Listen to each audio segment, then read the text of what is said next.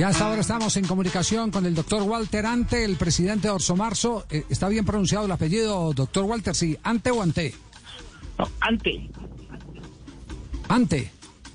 Sí, señor. Ah, bueno, perfecto.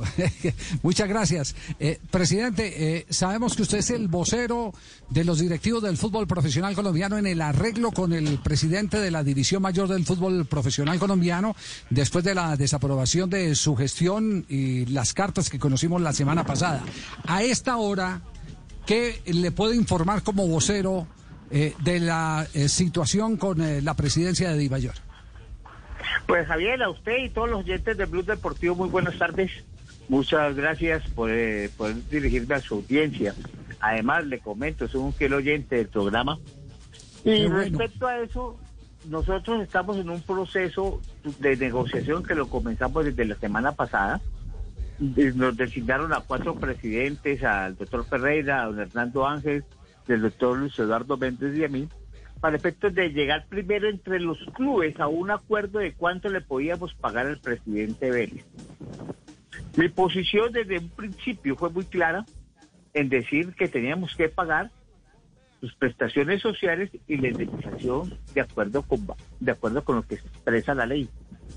Desde ahí empezaron las diferencias con, con el otro grupo, especialmente con don Hernando, que dijo que teníamos que darle mucho más plata de lo legal por su buena gestión y por todos esos aspectos, cosa que yo le dije, hombre, mira, aquí no, nosotros no podemos desbordarnos y comprometer una plata de 36 equipos, que no solamente es de los cuatro, ni, ni de Osomarzo, ni, de, ni del Boca Junior, el Quindío, como tampoco es de, de, de, Alianza Petrolera o del Santa Fe o cualquier otro de los equipos, sino que es de los 36 equipos, y que tenemos que ser muy responsables de acuerdo con lo que nosotros íbamos a dar. Pues no nos pusimos de acuerdo entre nosotros en esa cifra. el presidente Ferreira le expresó nuestra posición que, que nosotros posteriormente nos reunimos y llegamos a un consenso, varios presidentes, casi alrededor, alrededor de 20 presidentes que si no, si no nos pudimos reunir, nos comunicamos con ellos y llegamos a darle, a proponerle una cifra, cosa que dijo el presidente que no, eh, por intermedio del señor Ferreira, doctor Ferreira, que no lo aceptaba y que además él ponía unas cifras que totalmente desbordadas a las pretensiones que nosotros o a las que le estábamos nosotros ofreciendo al presidente Vélez. Es decir, a esta, a esta hora no hay ningún arreglo con el presidente Vélez. A esta hora no hay ningún tipo de arreglo con el presidente Vélez. No hemos podido lograr el acercamiento frente a, nuestra propuesta de lo que él quiere. Y simplemente llegamos a una conclusión ayer que nos reunimos, que si el presidente Vélez no cede en sus pretensiones, pues nosotros simplemente vamos a la asamblea y será en el seno de la asamblea que tomemos una determinación tanto de la salida de él como el valor que se le debe pagar, aunque ya muchos lo han expresado, como en el caso particular, ¿qué debemos nosotros? debemos nosotros darle? Darle la parte legal únicamente. Ajá, eh, es decir, los llevan al límite a, la asamblea. Eh, yo le voy a hacer esta pregunta porque, porque en medio de todo, pues uno lo, primero, eh, doctor Ante, que quiere evitar es la especulación. Y, usted me dirá si es verdad o no es verdad. Es cierto que el presidente de la DIMAYOR dijo que eh, lo que estaba pidiendo era lo justo por su trabajo, por su desgaste, pero principalmente por su silencio, ¿eso es verdad? Pues por el silencio nunca lo dijo de esa manera, no lo, no lo comunicó por intermedio del presidente Ferreira que dijo que si no le pagamos, ya que el reconocimiento que él pedía por haberle dañado su buen nombre. ¿no? Y en el evento de que no lo hiciera, pues nos iba a demandar sobre ese tema, inclusive algunos presidentes también nos iban a entrar a demandar. Y nosotros, pues yo soy de la teoría de que e, e, ese, ese concepto no existe en el Código Laboral colombiano, sino que existen unos mecanismos, sí es buen nombre, pero tiene que entrar básicamente a demostrarlo en qué se le daña o el nombre. Si nosotros lo único que le hemos cuestionado es la administración, mas nunca se le ha dicho que por dolo, robo o, cosas fraudulentas, no.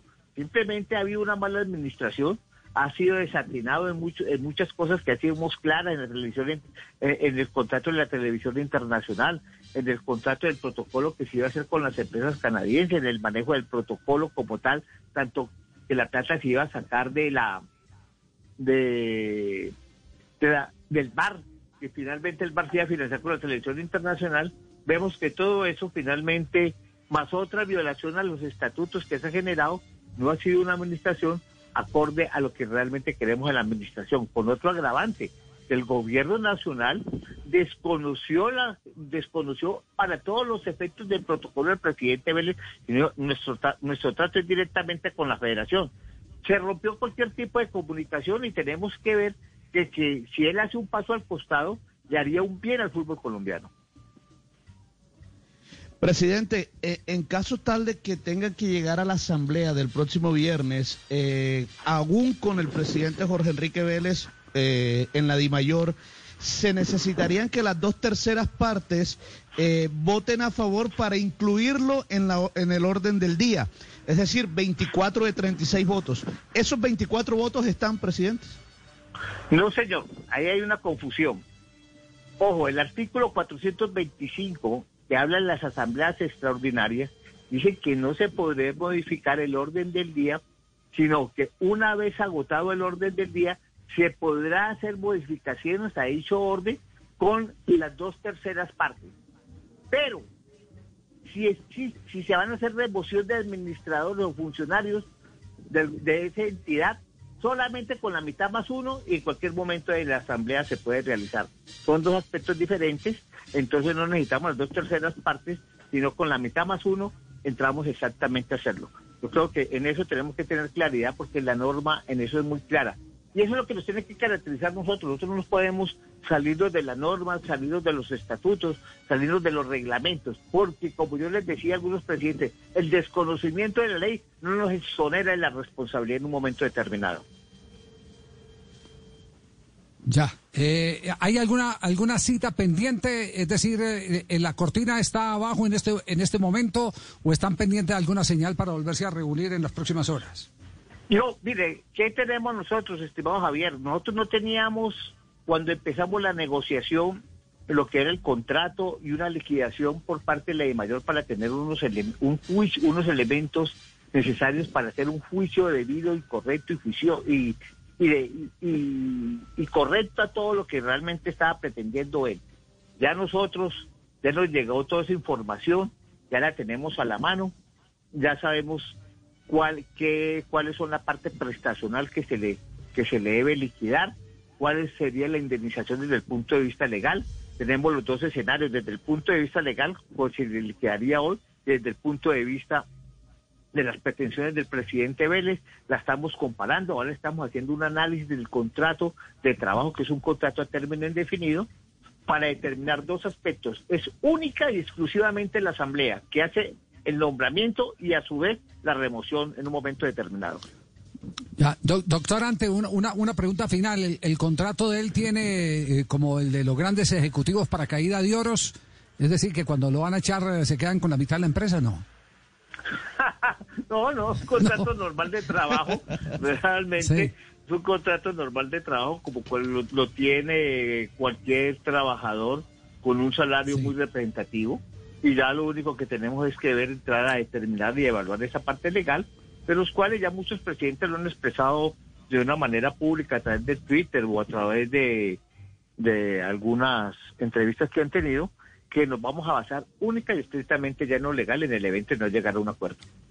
Bueno, muy bien. Doctorante, muchas gracias eh, por eh, su amabilidad, por regalarnos estos minutos y hacernos la precisión de cómo está en este instante la situación del fútbol profesional colombiano.